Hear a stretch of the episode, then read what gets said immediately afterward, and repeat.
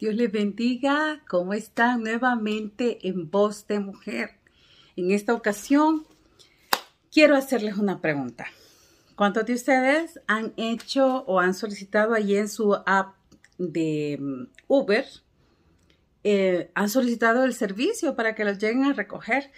Y este servicio ha sido cancelado no sé cuántas veces. Y usted está en la espera y en la espera.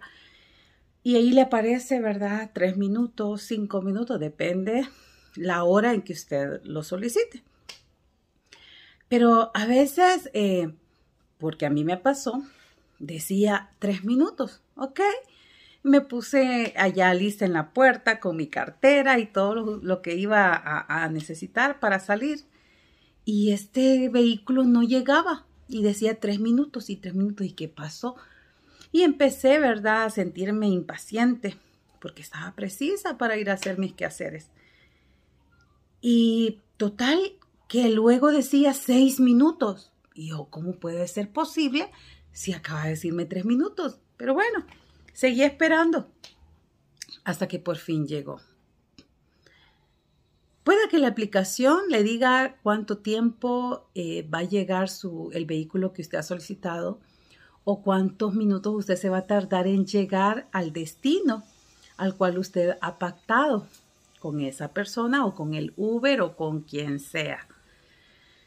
Cuando hablamos de espera, em, hay esperas que desesperan, ¿verdad?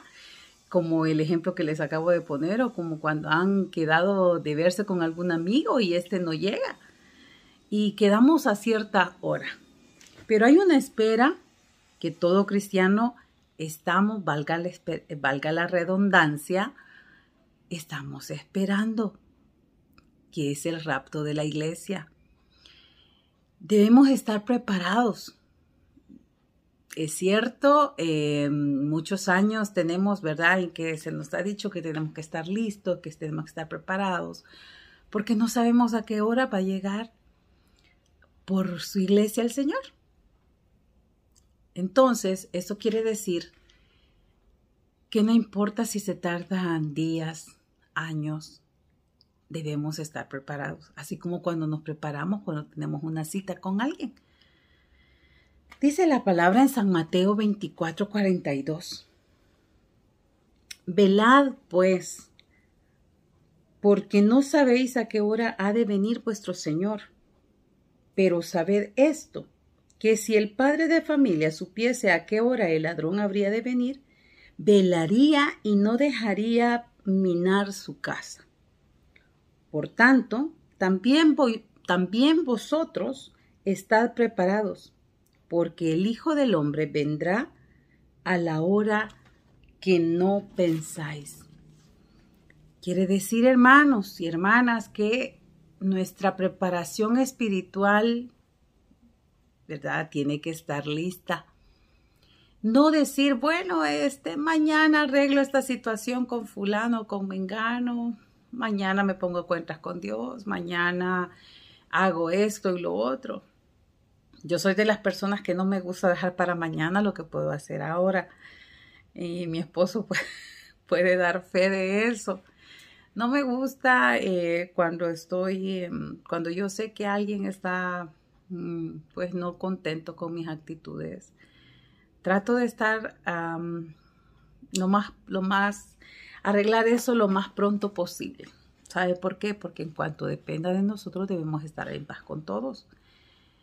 Y hay cositas de nuestras vidas que al Señor no le agradan. Y si nosotros no nos ponemos a cuentas con las personas y con Dios, posiblemente podamos perder perdernos de que el Señor venga por nosotros. Y quizá mañana sea muy tarde. Entonces, seamos realistas en nuestro quehacer humano, en nuestras actitudes, en nuestro actuar, actuar, diario, y demos lo mejor de nuestra vida, nuestro servicio al Señor. Y hagamos todo como para el Señor porque esa es la manera en que le vamos a agradar a Él. Esa es la manera en que vamos a estar preparándonos para ese gran día. Así como cuando nos vestimos para una cita, así hay que estar listos, sea que se tarde minutos, sea que se tarde años. Debemos estar listos y preparados, así como el eslogan de los exploradores, preparados en todo momento, no para un no solo para un día, es para toda la vida, porque de eso dependerá gozar de eterna vida en el Señor. Así de que a estar listos.